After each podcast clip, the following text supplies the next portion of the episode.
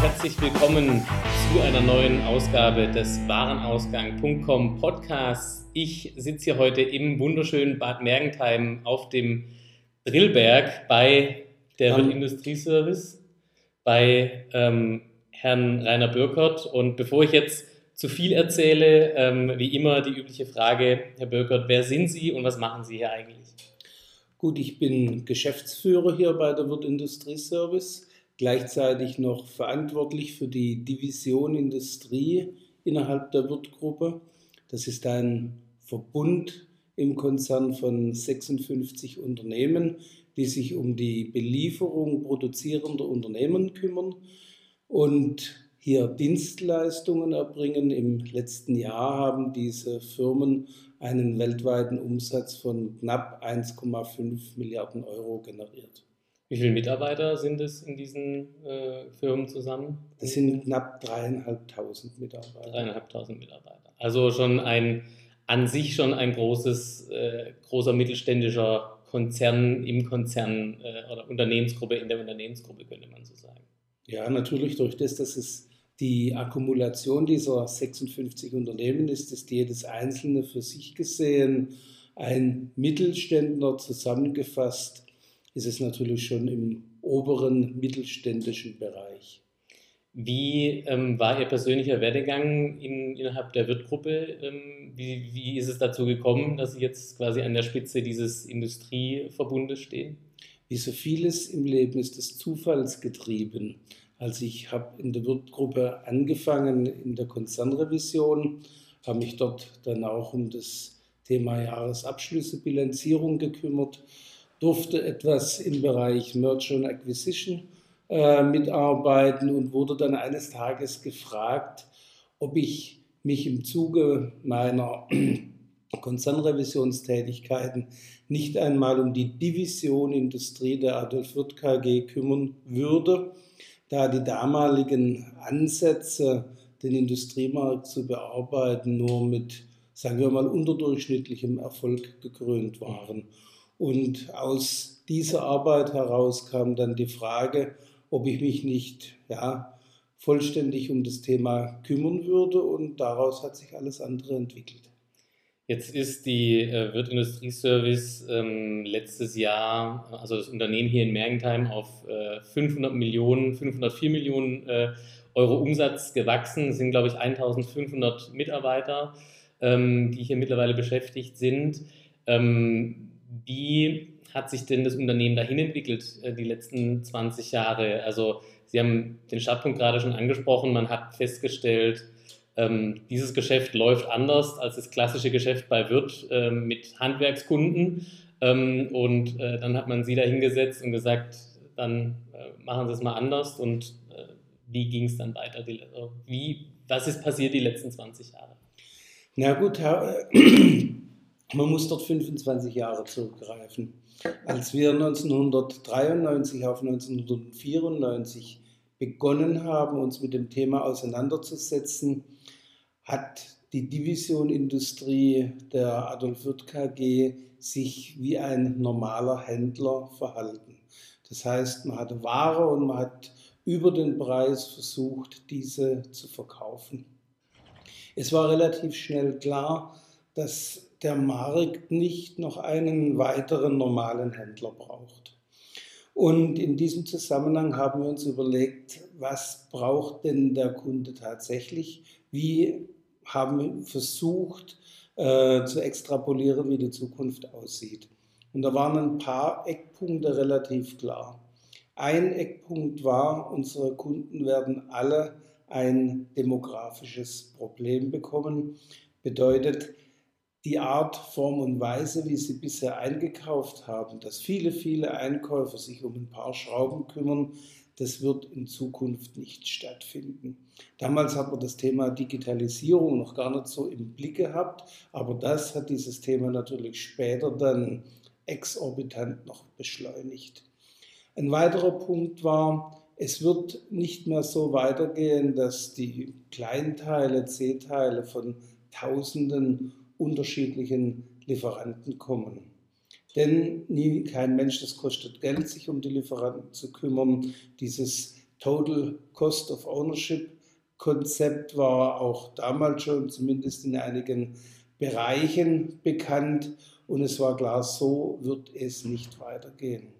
Und der letzte große Punkt, der dort dazu kam, neben dem Sortiment, war letztendlich die Tatsache, dass Teile doch einen hohen technischen Anspruch haben. Mhm.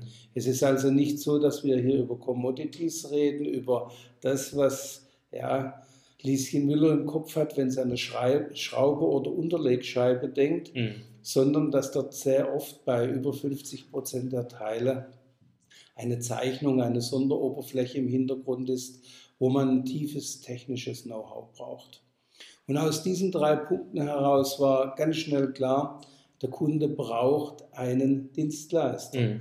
der Dienstleistungen im logistischen Bereich, im einkaufstechnischen Bereich, im technischen Bereich an sich, als auch im organisatorischen Bereich für den Kunden, wenn Sie an das Thema Standardisierung von Oberflächen und andere Dinge denken, unter einem Dach vereinigt. Wir hatten das damals nicht, aber wir hatten damals diesen Gedanken und haben dann versucht, ein Konzept rauszuspinnen. Das hat relativ gut geklappt und wir haben die ersten Kunden gewonnen. Aus diesen ersten Kunden heraus war dann ganz schnell klar, dass die Ansprüche, die daraus entstehen, zum Beispiel eine Gesamtbelieferung, ein Auftrag, der dann auf einmal 1000 Positionen hatte, mhm. Überhaupt nichts mit dem klassischen Handelsgeschäft der Adolf Fürth KG zu tun haben. Sie müssen sich vorstellen, die Adolf Fürth KG macht viele, viele Pakete mit drei bis fünf Positionen. Und wir kamen jetzt und haben da so einen Block mit 1000 Positionen reingeworfen. Das ist wie wenn Sie eine Murmel in ein Getriebe werfen. Mhm. Ja. Bleibt alles stehen. Und man hat sich dann entschlossen in der Geschäftsleitung, das Konzept könnte was werden, aber bitte außerhalb der Adolf Fürth KG. Und wir haben uns dann äh, einen Standort gesucht hier in Bad Mergentheim und haben das ausgegründet. Jetzt hat es etwas länger gedauert, um Ihre Frage zu beantworten, aber durch dieses Dienstleistungskonzept, durch die Weiterentwicklung wurde diese Erfolgsstory, denn wir sind mit 80 Leuten vor 20 Jahren hierher gekommen, sind heute 1500, dreieinhalbtausend weltweit. Das wäre nie denkbar gewesen. Also ich glaube, auf eine Frage, die einen Zeitraum von 20 Jahren umfasst, äh, äh, war, die, äh, war, war die Antwort genau richtig in ihrer Länge. Ähm, und Sie haben was angesprochen, was ähm, schon ein sehr zentraler Punkt ist.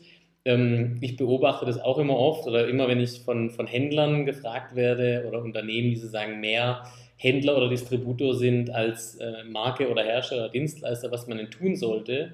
Genau an den Punkt kommen zu sagen, naja, eigentlich geht es ja in Zukunft um die Dienstleistung, also sagen die Wertschöpfung aus Sicht des Kunden, sprich, welche, welchen Teil trage ich bei meinen Kunden zur Wertschöpfung bei und immer wenn das aus Kundensicht spürbar wird, dann ist der Kunde in der Regel auch bereit, dafür ähm, zu bezahlen. Ähm, würden Sie das so bestätigen? War das ausschlaggebend ähm, für die Entwicklung des Unternehmens hier auf die Größe in den letzten nur 20 Jahren? Ja, also jünger als Google ist das Unternehmen, haben wir vorhin mal festgestellt. Ja, wir haben auch gesagt, etwas kleiner noch. Etwas kleiner. Noch, ja. Also das heißt, wir haben noch etwas zu tun. Ja.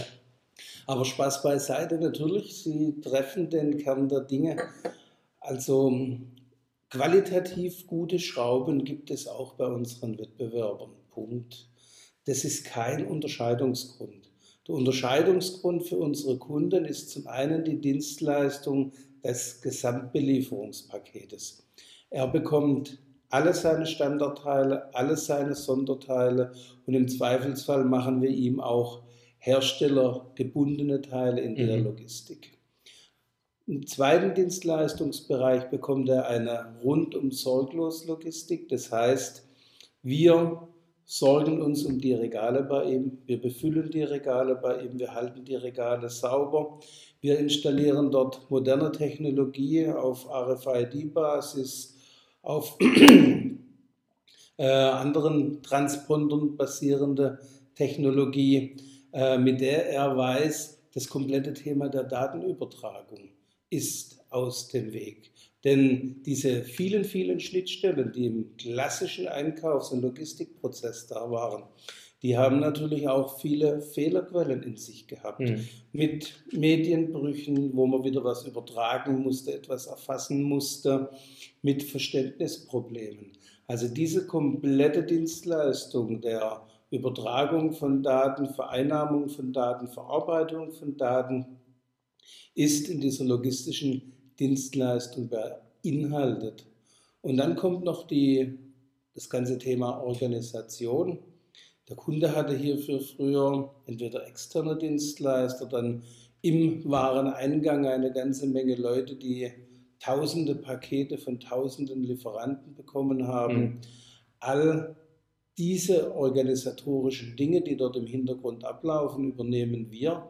Er hat quasi von der Disposition über den Wareneingang Vereinnahmung, wir machen die Qualitätssicherung für die Teile, wir machen die Verbringung, das Replenishment, all das ist er in Anführungsstrichen los, kann sich mit seinem Team um die Kernaufgaben, Beschaffung von A und B-Teilen kümmern. Sie haben gerade das Thema Daten ähm, schon sehr stark angesprochen. Ist es ein wesentlicher Treiber von so einem Geschäftsmodell? Also äh, Daten aus allen Bereichen, ähm, Produktdaten, Transaktionsdaten äh, und so weiter. Also, und, und, die Beherrschung derer, ist das ein wesentlicher Treiber des, des Unternehmenserfolgs? Naja, Sie kennen ja den Spruch, dass die Daten das Öl des 21. Jahrhunderts sind. Mhm. Ich würde äh, für uns eher sagen, das ist der Sand und der Zement der das Unternehmensgefüge zusammenhält. Äh, Daten sind für uns sehr wichtig und vor allen Dingen die Konsistenz von Daten.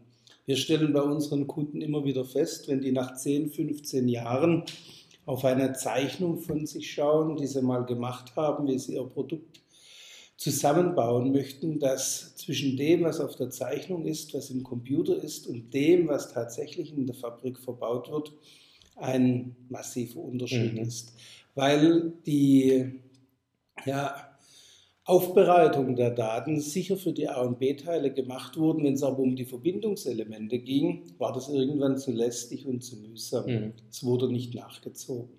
Und wir sorgen für die Konsistenz der Daten.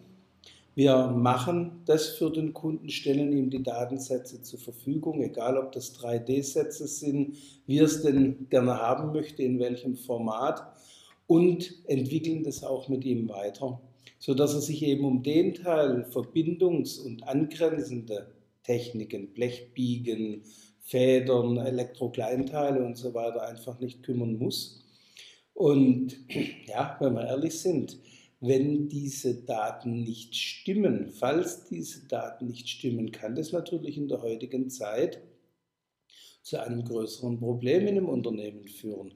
Sie wechseln den Lieferant, der bekommt von Ihnen aus Ihrem Computer den Datensatz, fertigt auch absolut nach diesem Datensatz.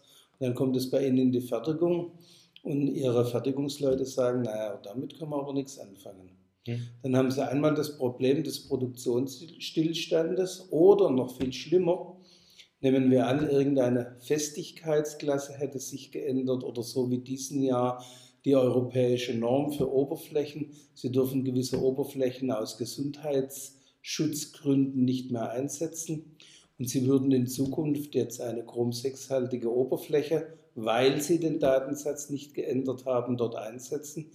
Könnte es natürlich so weit gehen, dass Sie sich mit einem Rückruf auseinandersetzen müssen oder mit einem Strafverfahren äh, bei der EU. Beides Dinge, die niemand von uns wirklich haben will. Deshalb ja, Daten sind für uns das Backbone des Geschäftes. Das heißt, ähm, Sie sind da einerseits auch ein Stück weit getrieben durch Ihre Kunden und den Markt, in dem Sie sich bewegen, sind aber auf der anderen Seite auch ein Treiber dieses Themas Richtung Markt, ähm, weil Ihr Geschäftsmodell, egal mit welchen Kunden, gar nicht ohne mehr funktionieren würde. Also ohne diesen Datenaustausch und auch sozusagen diese die, die, die Datenhoheit, die sicherlich zum großen Teil mittlerweile hier im Unternehmen liegt, für das Thema C-Teile. Äh, da ich mich ungern treiben lasse, äh, versuchen wir an sich hier ja, an unsere Kunden heranzugehen. Und es ist ein Teil unseres Geschäftserfolges, dass wir denen über Jahre immer gepredigt haben, Leute, ihr müsst euch um das Thema kümmern. Und wir haben Ansätze, Möglichkeiten, wie man sich sehr einfach um das Thema kümmern kann und gleichzeitig auch noch für beide Seiten Geld in Form von Prozesskosten einsparen kann. Das stieß am Anfang ja, auf nur verhaltene Begeisterung. Da kamen dann immer wieder so Themen, ja, ich gebe doch euch meine Datensätze nicht und Betriebsgeheimnisse und so weiter und so fort. Bis man irgendwann mal ja, den Letzten überzeugt hatte, dass sicher an der einzelnen Schraube nicht das Wohl und Wehe des Unternehmens hängt.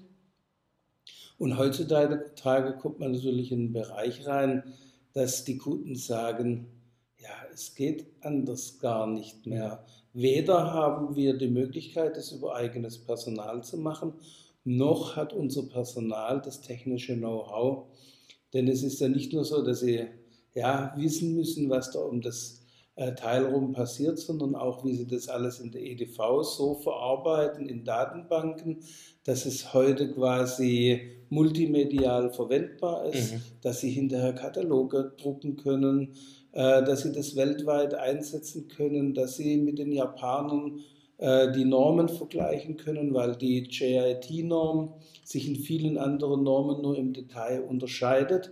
Wir können das übereinanderlegen, können dem Kunden sagen, Achtung, das ist das Gleiche. Früher hat er das alles doppelt vernummert, hat auf der ganzen Welt viel zu viele Bestände liegen gehabt und wir helfen ihm hier mit dieser technischen Dienstleistung wiederum seine Daten eben im Griff zu behalten. Wir sind da quasi der Ausputzer. Das heißt also, das Thema ähm, Daten, wenn man in anderen Bereichen ja heute noch sehr stark darüber spricht, endlich mal die Produktdaten in eine Form zu bringen, ähm, in der man ähm, irgendwelche elektronischen Transaktionen äh, damit durchführen kann oder die verwenden kann in, äh, in der Produktion. Darüber sind Sie dann schon lange hinaus, über diesen Punkt. Ähm. Naja, lange hinaus. Wir fangen bei jedem Kunden wieder damit an. Mhm. Aber wir stellen eben fest, dass durch die Erfahrungen, was wir seit vielen Jahren mit vielen Kunden gesammelt haben, wir ein ganz anderes Selbstverständnis zu dem Thema haben, auch eine andere Erfahrung mitbringen und darüber natürlich den Kunden Vorteile bieten können. Es ist einfach ein Unterschied, ob sie etwas im Tagesgeschäft machen oder ob sie alle Schaltjahr das einmal machen. Und unsere Kunden, für die war das na, etwas am Rande, etwas Notwendiges, aber Ungeliebtes. Und das können wir ihnen abnehmen und können das ganze Ding auf ein anderes Niveau heben, was natürlich unseren Kunden Riesenvorteile bringt. Ein Thema, das ja auch sehr stark auf Daten basiert, ähm, ist das ganze Thema E-Commerce und äh, E-Procurement, also sagen über die Produktdaten hinaus. Welche Rolle spielt es heute für Sie, für Ihr Unternehmen? Ähm, ist es äh, stark wachsend ähm, oder wie kann man sich das vorstellen? Jetzt muss man natürlich immer fragen, was subsumiert man unter dem Thema. Mhm. Es ist so, dass wir heute ca. 85 Prozent aller Auftragspositionen auf elektronischem Weg erhalten. Egal, ob die jetzt über RFID-Systeme reingespielt werden oder ob es direkte EDI-Verbindungen mhm. und eine Million unterschiedliche Schnittstellen, die es da gibt, gibt. Also der Anteil dessen, was heute noch schriftlich per Fax eben traditionell geht, geht mit jedem Jahr um x Prozent zurück mhm. und es ist absehbar, dass das ausstirbt.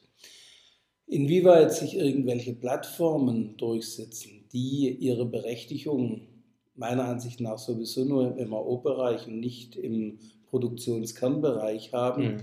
äh, das wird sich herausstellen. Dort sind ja jede Menge äh, unterschiedliche Ansätze am Start wobei wir auch dort sagen, es kann letztendlich nicht nur darum gehen, äh, smart einen Datensatz von links nach rechts zu transportieren. Mhm. Über den Punkt sind wir ja schon längst weg, sondern es muss darum gehen, die Prozesskette sauber in den Griff zu bekommen, zu kontrollieren. Nehmen wir mal den, das klassische Handschuhbeispiel.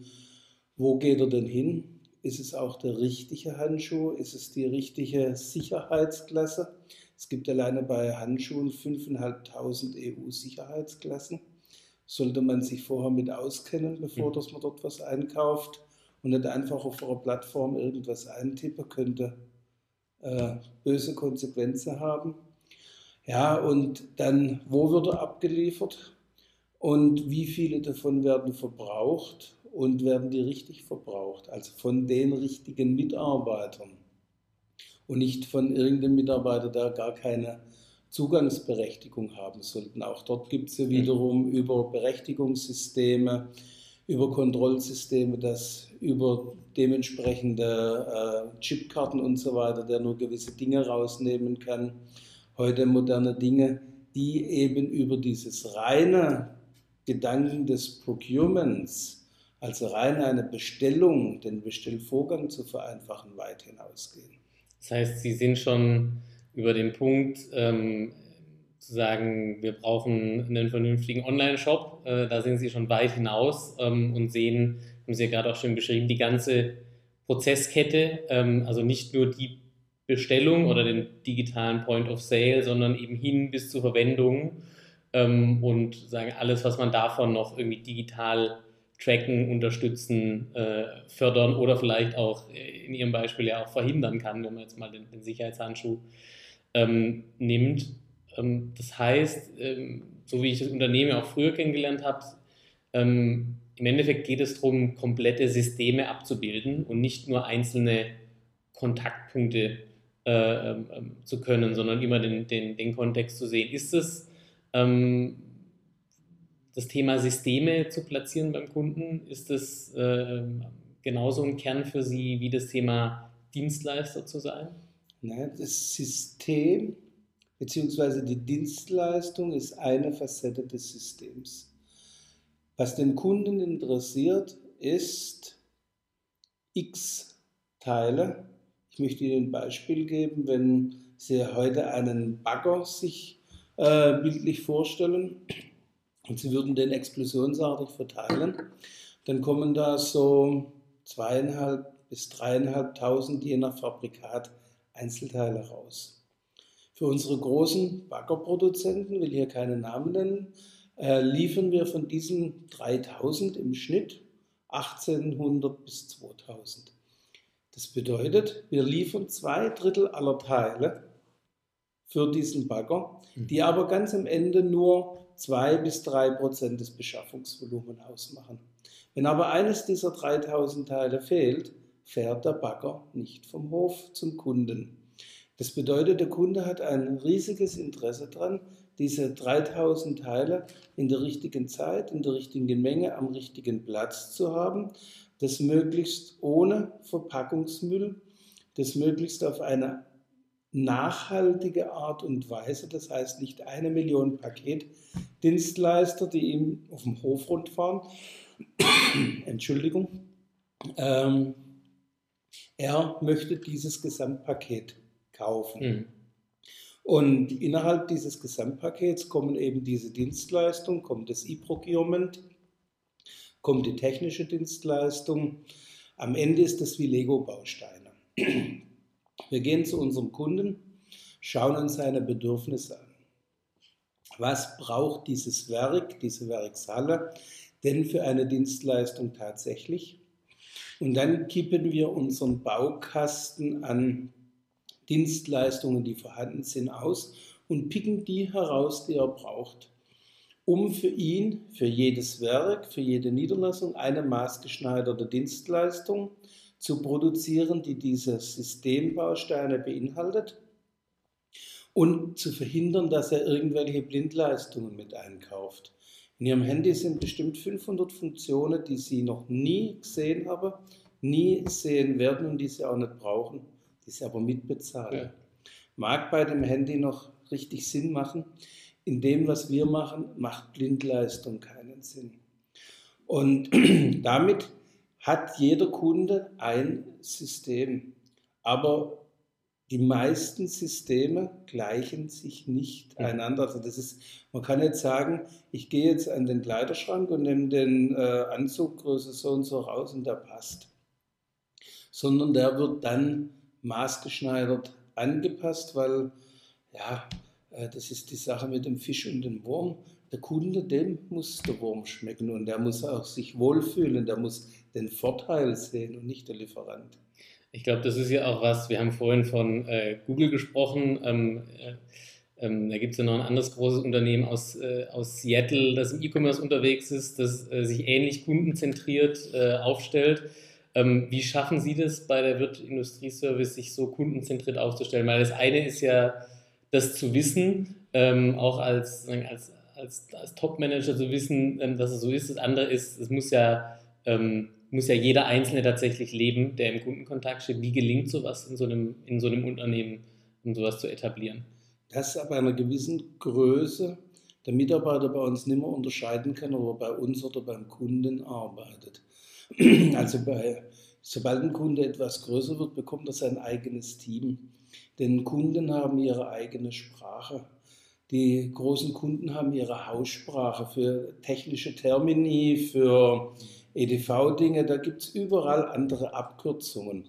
Und wenn Sie die nicht verstehen, können Sie mit denen nicht in Ihrem ich sage jetzt mal Firmenchinesisch sprechen. Deswegen brauchen Sie Mitarbeiter, die sich dort genau auskennen, damit auch sauber und einfach kommunizieren können. Und dementsprechend sind die irgendwann natürlich wie ein Teil des Kunden. Die bewegen sich auch in den Werken des Kunden mit dem Kunden zusammen. Mhm. Äh, ansonsten könnte man das alles gar nicht abwickeln, weil sie müssen ja auch die ganzen Detailplanungen machen. Wann darf jemand in das Werk rein? Äh, der muss Sicherheitsunterweisungen in den Werken haben. Der muss äh, mit der, deren Flurförderfahrzeugen dort fahren dürfen und können, muss mhm. dementsprechende Führerscheine erwerben. Könnte ich jetzt noch fortführen, aber das ist nichts, wo man heute äh, den einen hinschicken kann und morgen den anderen hinschicken kann. Mhm. Dort müssen Sie sich sehr eng auf den Kunden einlassen und für den Kunden etwas tun. Und für den Kunden wiederum muss die Dienstleistung so transparent sein, dass er bis zum Open Book Prinzip genau sehen kann, was bezahle ich dafür und was bekomme ich dafür.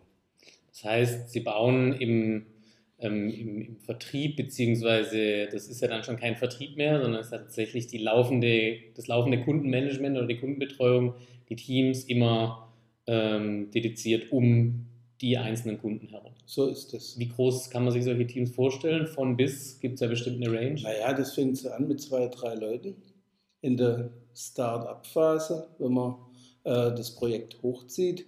Und wir haben Teams mit 30, 40 Leuten, die sich dann um Konzerne kümmern. Mhm.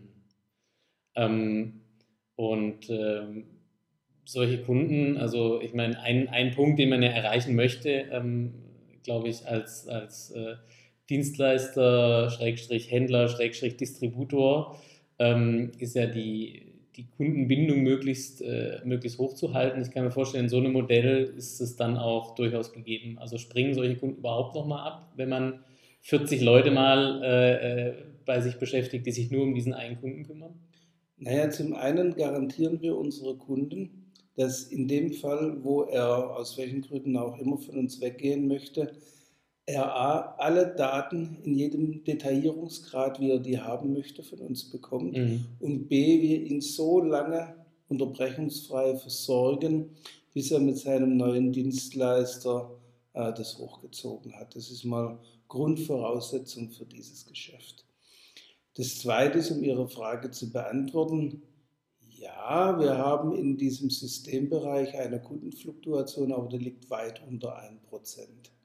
Okay. Und dort ist ein, die Hälfte dieser noch vorhandenen Kundenfluktuation ist das, was wir als natürlich betrachten. Das ist nämlich, wenn jemand äh, das Geschäft schließt, entweder komplett oder ein Werk verlegt. Also der wird seine Werksverlegung eben nicht stoppen, nur weil wir dort sind. Mhm. Das wäre nochmal ein Ziel, das Sie erreichen können. ja, da, äh, da dürfte er dann doch andere Prioritäten haben. Mhm. Und dann gibt es aber auch noch ein paar restliche, wo wir entweder einen Fehler gemacht haben oder wo aus anderen Gründen der Kunde sich entscheidet, zu einem Wettbewerber zu gehen. Das heißt aber grundsätzlich ähm, haben wir hier auf jeden Fall einen Beweis, dass diese intensive Kundenzentrierung nicht mal äh, nicht nur natürlich im ersten Schritt Ressourcen auch erstmal bindet und äh, man in Vorleistung geben muss, aber dass es auch sich in der Regel äh, bezahlt macht und hinten raus sehr gut und sehr lange funktioniert. Dieser Beweis kann ganz klar geführt werden. Es ist aber natürlich auch für beide Seiten so. Es ist ein Invest von beiden Seiten. Also diese Adaptionsphase, die Datenaufbereitungsphase, das bedarf relativ viel Energie. Und äh, also man sollte als Kunde dort schon immer so einen zwei, drei, vier Jahreshorizont im Auge haben. Ansonsten macht es keinen Sinn, diese Energie dort reinzustecken. Wenn man jetzt mal an den Punkt geht, wo Sie vorhin ähm, erwähnten, ähm, diesen, diese Bau, diesen Baukasten zu haben, ähm, den hat man ja auch nicht einfach so. Ähm, den muss man sich ja auch irgendwie zusammenstellen. Wie, wie kann man sich das vorstellen? Ist der über die Jahre, ist der historisch gewachsen? Wurde der gezielt weiterentwickelt? Oder wie kommt man auf so einen Baukasten als Unternehmen? Äh, zum einen auf äh, diese Grundbausteine, habe ich Ihnen vorher gesagt, sind wir relativ schnell selber gekommen über ein Brainstorming. Wie möchte ich als Kunde behandelt werden? Was ist mein Ziel als Kunde in der Beschaffung mhm. dieser Teile? Dann ein weiterer Teil haben uns Kunden einfach abverlangt. Also es ist ja so, dass wir äh, zwischen 90 und 200 Mal im Jahr hier am Standort auditiert werden. Da schicken unsere Kunden, die Großen, ihre Auditoren und die drehen hier dann alles von links auf rechts.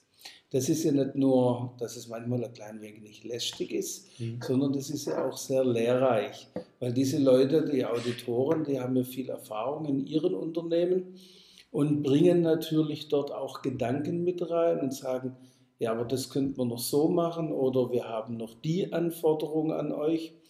Und das analysieren wir immer sehr tief, diese, sowohl die Audits als auch, wenn uns Kunden besuchen, Anforderungen geben und extrahieren daraus neue Bausteine. Weil wir uns sagen, wenn das für den Kunden A interessant ist, lass uns mal schauen, äh, was ist für den Kunden B, C, D, könnte das nicht auch passen und wie muss dieser Standardbaustein aussehen, mhm. damit er in diesen Baukasten mit reinpackt, damit er keine Komplexität verursacht. Ja, und der dritte Bereich ist eben, was treibt die Technologie? Also wir haben ein äh, ganz klares Innovationsmanagement, das sich wiederum aus mehreren Teilbereichen äh, speist. Zum einen versuchen wir unsere Mitarbeiter dort ganz eng einzubauen mit Verbesserungswesen, das was wir klassisch, klassisch kennen, mhm. haben aber auch viele Teams, die nennen sich Innovationsteams, die wir äh, ressortübergreifend, manchmal auch firmenübergreifend im Konzern bilden und denen wir Aufgabenstellungen gehen, wie sieht die Zukunft von morgen in dem Bereich aus, wie, wie müssen wir uns aufstellen, um attraktiv für unsere Kunden zu bleiben.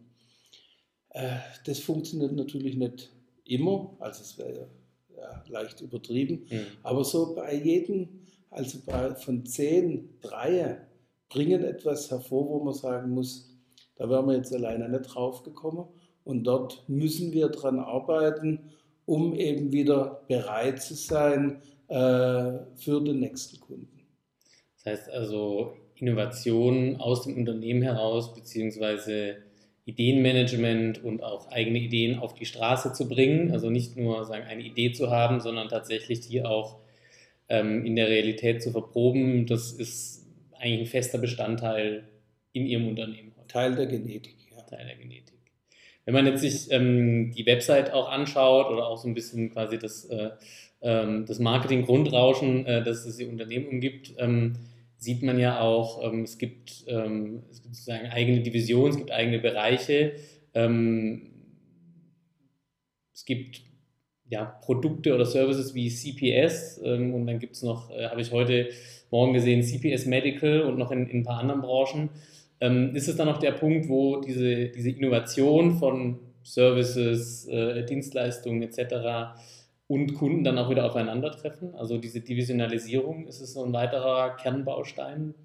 Na, die Divisionalisierung ist nichts anderes als das, was ich Ihnen beschrieben habe vor die Kundenzentrierung. Hm. Also wir fangen immer mal mit einem Kunden an und CPS bedeutet ja nichts anderes wie C, Produkt, Service. Mhm. Das heißt, jeder dieser Bausteine, den ich Ihnen vorher beschrieben habe, fängt aus Branding-Gründen mit diesem CPS an und ende dann mit einem zum Beispiel CPS Kanban, CPS RFID, On-Site Systems, was, wir so, mhm. was wir so alles tun. Und dann stellen wir fest, wir haben ein Kundencluster, zum Beispiel alle Medizintechnikfirmen, weil sie über Medical mhm. reden. Mhm. Und dann fassen wir die natürlich in einer Division zusammen, um dort schon mal das generelle Know-how äh, Medizintechnik zu, zusammenzufassen, weil mhm. die haben ganz spezielle Anforderungen, ganz spezielle Sicherheitsstandards, ganz spezielle äh, Normen wiederum, die für alle Medizintechnikfirmen gelten. Das wird zusammengefasst, weil die müssen ja eingehalten werden. Und dann wird es tiefer geklustert in eben dieses äh, Kundenkompetenzcenter, das sich um einen Kunden kümmert und deren Dach ist die Division Medical. Ähm, wenn man sich das jetzt alles so anhört, ähm, dann könnte man ja ähm, sagen, in den letzten 20 Jahren haben Sie und hat das Unternehmen schon viele Dinge gemacht, ähm, die ähm, zumindest ich heute versuche, Händlern äh, zu erklären, dass das eigentlich die Zukunft ist, also sprich mehr Dienstleister zu werden, sich den Kunden in die Wertschöpfung zu integrieren, kundenzentrierter zu sein.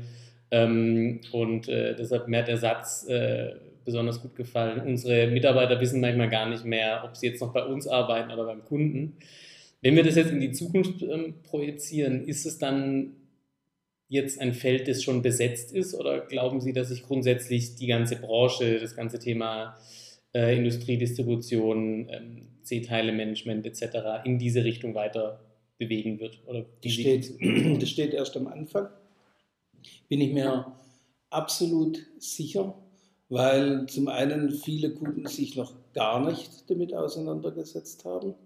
Andere Kunden haben sich, wir sehen das ja in unserem Kundenportfolio, nur in einigen wenigen Randbereichen äh, damit auseinandergesetzt. Also die können zum Beispiel im Sortiment, die machen heute die Dienstleistung rein für äh, das, klassische, das klassische Verbindungsteil. Dort gehören aber die ganzen Sonderteile dazu. Ich habe vorher schon angesprochen, ob das Federn, Dreh, Blechbiegeteile sind. Mhm. Wir haben im letzten Jahr hier für unsere Kunden 1.043.000 unterschiedliche Produkte ans Band geliefert. Und ich kann nicht absehen, ob das nun bei 15 oder 20 Millionen äh, irgendwo einen Ausnivellierungseffekt kriegt. Faktum ist, Sie haben gefragt, steht es am Anfang, im Sortiment steht es am Anfang. Es steht in der Dienstleistung am Anfang. Viele Kunden machen heute noch viele dieser Dienstleistungen selbst, obwohl sie es, die wissen, äh, dass sie es nicht mehr modern hinkriegen. Die wissen auch, dass sie den Sprung nicht schaffen werden, weil sie sich ja um ihr Kernprodukt kümmern müssen, was dort mit der Digitalisierung des Marktes äh, passiert. Die können sich nicht auch noch um die äh, Digitalisierung der C-Teile kümmern. Geht gar nicht. Mhm. Also dort im Thema Dienstleistung steht noch ein riesiger Markt bevor. Und dann haben wir noch eine dritte Entwicklungsschwelle natürlich und die ist wie verändern sich die technischen Möglichkeiten. Wir haben noch nicht das Thema angesprochen, äh, Drucken von Teilen, was natürlich das verändern wird. Wir sind heute schon dabei, für viele unserer Kunden die Prototypen zu drucken. Mhm. Macht aber natürlich nur Sinn, wenn man äh, das technische Know-how dazu hat, zu wissen, was will der Kunde damit und was, äh, ja, wie muss das Teil dann aussehen sehen? Reicht es, wenn man das in Plastik druckt? Muss man es aus Metall drucken? Und all die Fragen, die dort dahinter stehen, um eben wieder einen Schritt für den Prototyp schneller, effizienter dran zu kommen. Also in Zukunft, sagen, um das zusammenzufassen, um es zu verstehen, der Markt ähm, ist noch nicht komplett äh, durchoptimiert, äh, sondern vielleicht äh, in Prozent ausgedrückt. Äh, trauen Sie sich da eine Zahl in den Raum zu werfen? Maximal 5 Prozent. Aber ähm, im Maximum. Maximal 5 Prozent. Dann sag mal irgendwas zwischen 1 und 5 Prozent äh, äh wird es dann sein, je nachdem, wie man den Markt ausschneidet. Und das nächste große Thema ist ähm, technologische Möglichkeiten. Ähm, Sie haben gerade schon 3D-Druck ähm, angesprochen. Ähm, das könnte man ja mittlerweile gerade für das Thema Prototyping schon fast als etabliert, äh, etablierte Technologie benennen, ähm, zumindest ich in meiner Filterblase. Ähm, was, was sehen Sie da noch für Trends? Also was, mit was muss man sich eigentlich jetzt schon beschäftigen, weil es halt in fünf Jahren relevant wird, aber heute vielleicht noch gar nicht, gar nicht relevant ist? Ja gut, wir haben das ganze Thema bei uns Virtual Reality.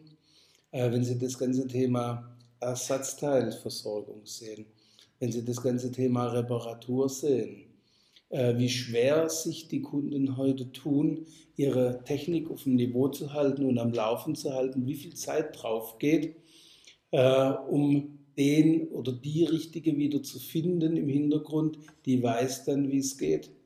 Weil Sie können heute die VR-Brille aufsetzen, damit sieht jemand anders, der 10.000 Kilometer weiter weg ist, genau was derjenige sieht, der kann es erklären.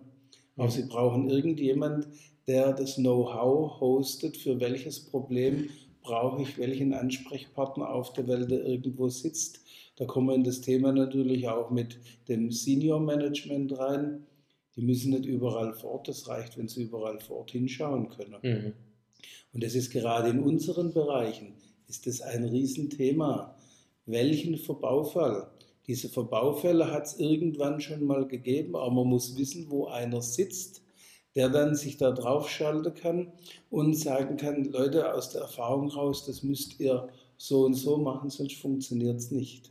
Das heißt, Sie beschäftigen sich heute auch schon mit Themen, wo Sie dann noch nicht wissen, äh, wie das später mal tatsächlich eingesetzt wird und ob es, sagen eher, äh, ob man damit vielleicht Geld verdienen kann oder ob es erstmal Geld kostet, aber Sie beschäftigen sich damit, weil Sie wissen, wenn Sie es nicht tun, sind Sie definitiv zu spät. Naja, wir waren immer First Mover und wir wollen auch First Mover bleiben.